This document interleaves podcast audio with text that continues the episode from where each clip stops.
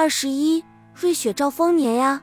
一，剪刀，我和外界唯一的联系，可能就是伊迪了。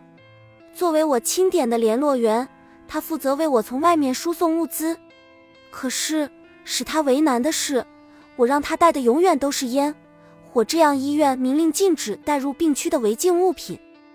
今天我又交给了他一个新挑战，为我带一把剪刀，因为我要徒手剪刘海。二，刀工，我很欣慰，伊迪对我提出的要求每次都有求必应。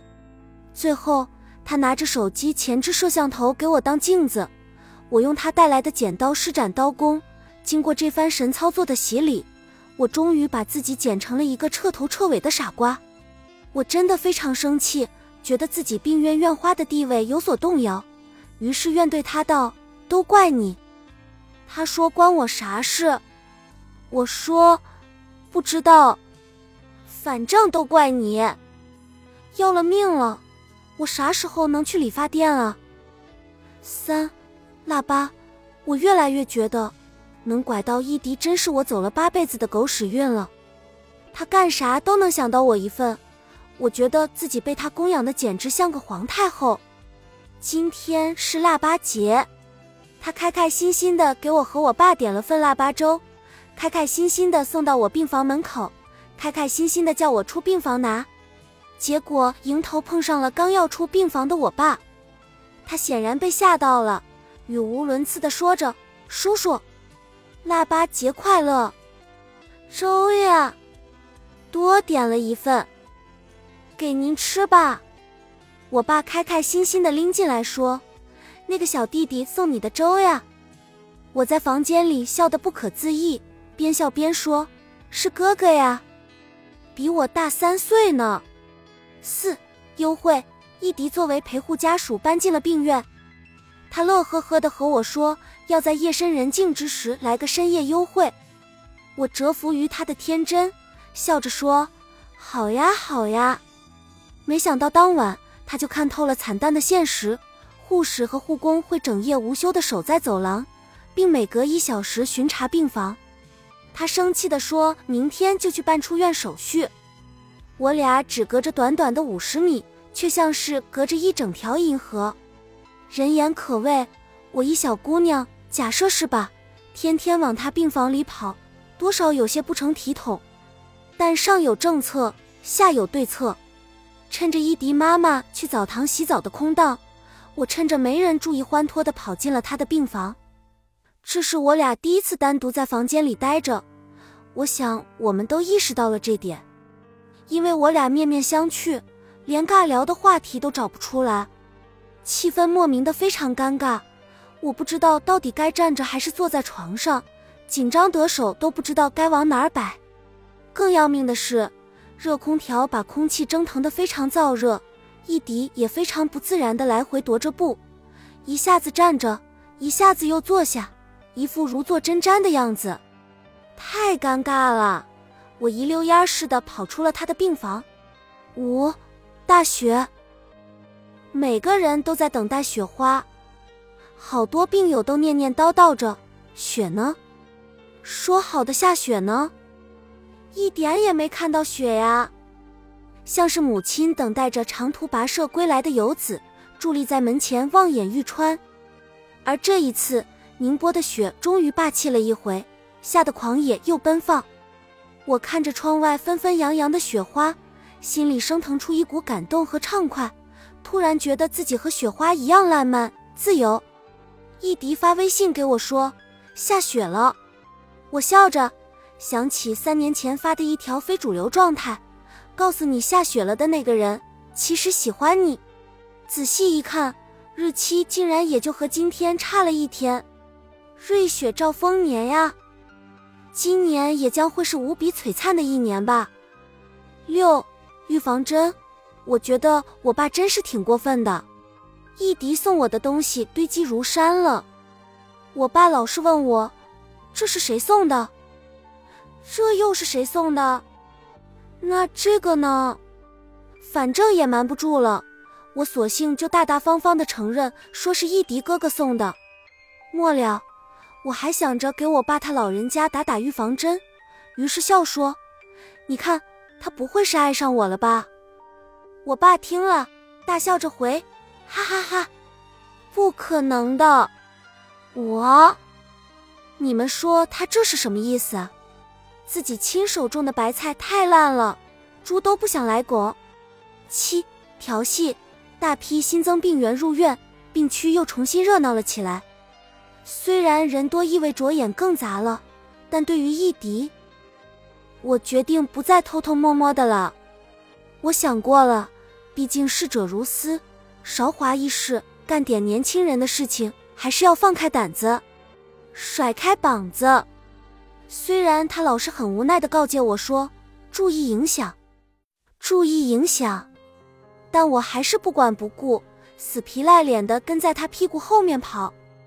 有时，我看到他从走廊那头走过来，我就跟个小流氓一样倚着墙，对着他轻佻的唱着：“给我一个吻，可以不可以？”他就跟个小姑娘似的，腼腆的笑着走开。最近，我研究出了一个新招式。就是趁他不备，在大庭广众下突然把脸凑上去，作势要吻他。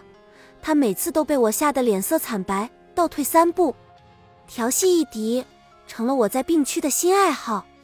八，流氓，但没成想，这个绝招最终还是被他攻破了。晚上吃药前，走廊里人来人往，我非常老三老四的处在他面前，慢慢的用脸逼近他。对付耍流氓的绝招是什么呢？就是比他更流氓，易迪可能终于悟出了这个道理，非但不躲不避，反而一下子低下头要迎合我的吻。我被他这一下子吓得面无血色，下意识的一下弹开了，甚至使出了我的凌波微步。然后我一边慌乱的边跑边回头，审视着有没有病友看到这一幕，好晚上去杀他灭口，一边又慌乱的手指着易迪大声叫道：“易迪！”你神经病啊你！这么想来，电影《致青春》里赵又廷饰演的男主角对着杨子姗饰演的女主角吼的那句惊天动地的“神经病”，绝对来自最真实的生活体验。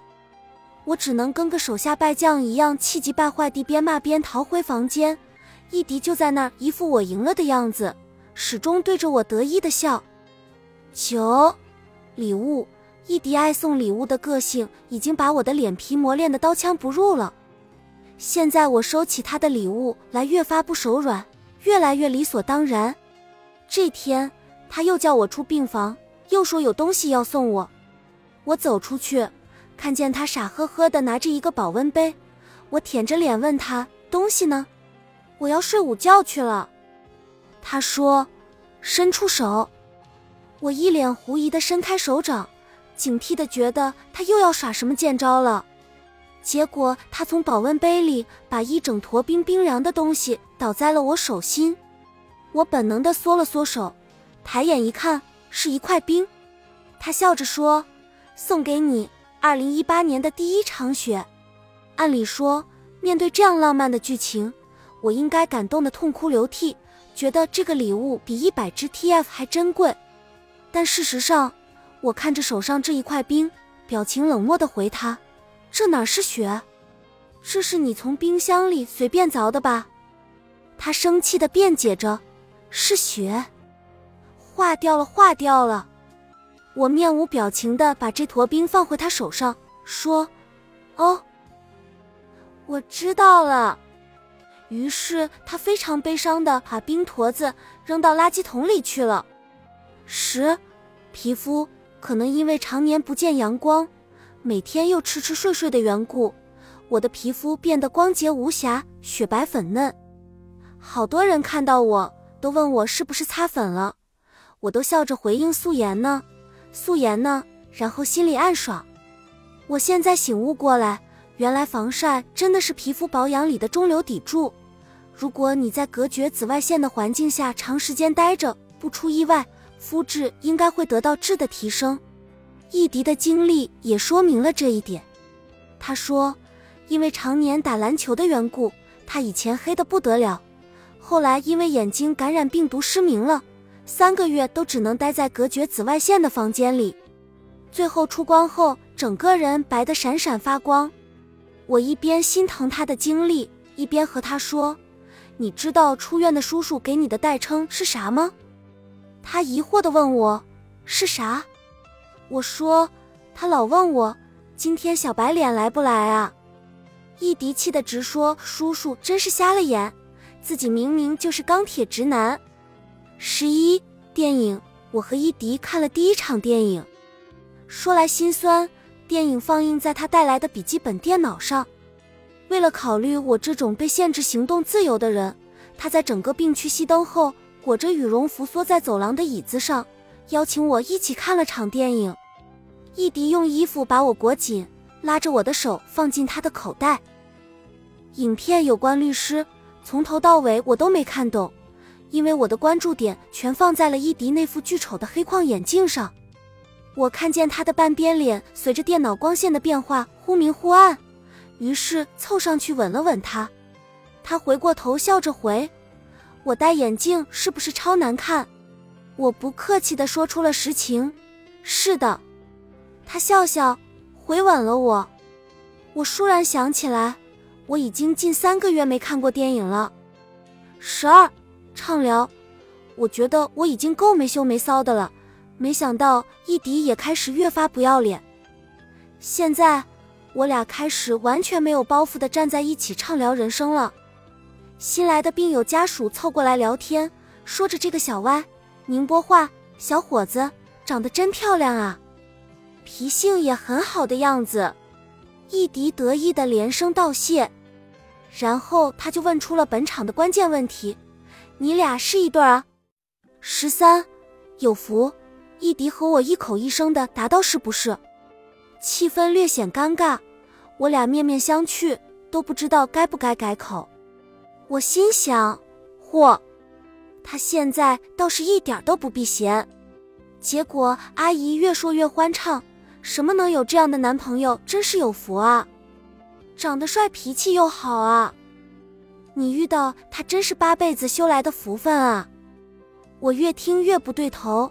指着伊迪叫嚣着：“阿姨，为啥你光夸他帅，也不夸我美？”阿姨，讲真，真是他八百辈子修来的福分。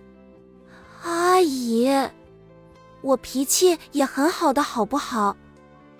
结果阿姨耿直的回道：“不不不，一看你就知道你脾气不好，这个小歪脾气好得很呢，你有福啦。”伊迪笑得花枝乱颤，我转过身大翻白眼，心想他从哪儿就看出来我脾气不好了。十四护工，伊迪和我的奸情首先被医院的护工阿姨撞破了。说起来，这一切都要怪伊迪。每天早晨，我在赖床的时候，伊迪老是趁着大伙儿去大厅活动的时机偷溜进我病房，挖出埋在被子里的我，抱一下，亲一口。今天我有意为难他，死抱着他不松手。他生怕我爸回来，慌张的不停试图搬开我。我越玩越疯，直到猖狂的把整个人都挂在了他身上。正在这时，平时只会在门口问话的护工阿姨竟然走了进来，我俩被逮了个正着。我立马尴尬的捂住脸，伊迪也非常做作的转过头，没想到。护工阿姨倒是非常开明，一副见过大世面的样子，摆摆手，笑着对我们说：“没事的，没事的。”连催都不催我起床了。这一整天，我每次看到这个护工阿姨，她都对我暧昧不明的微笑着，仿佛在说：“小燕儿，一切尽在我掌控之中哦。”要命！快让我出院吧。本集已经播放完毕。感谢您的收听，喜欢请点赞关注主播，主页有更多精彩内容。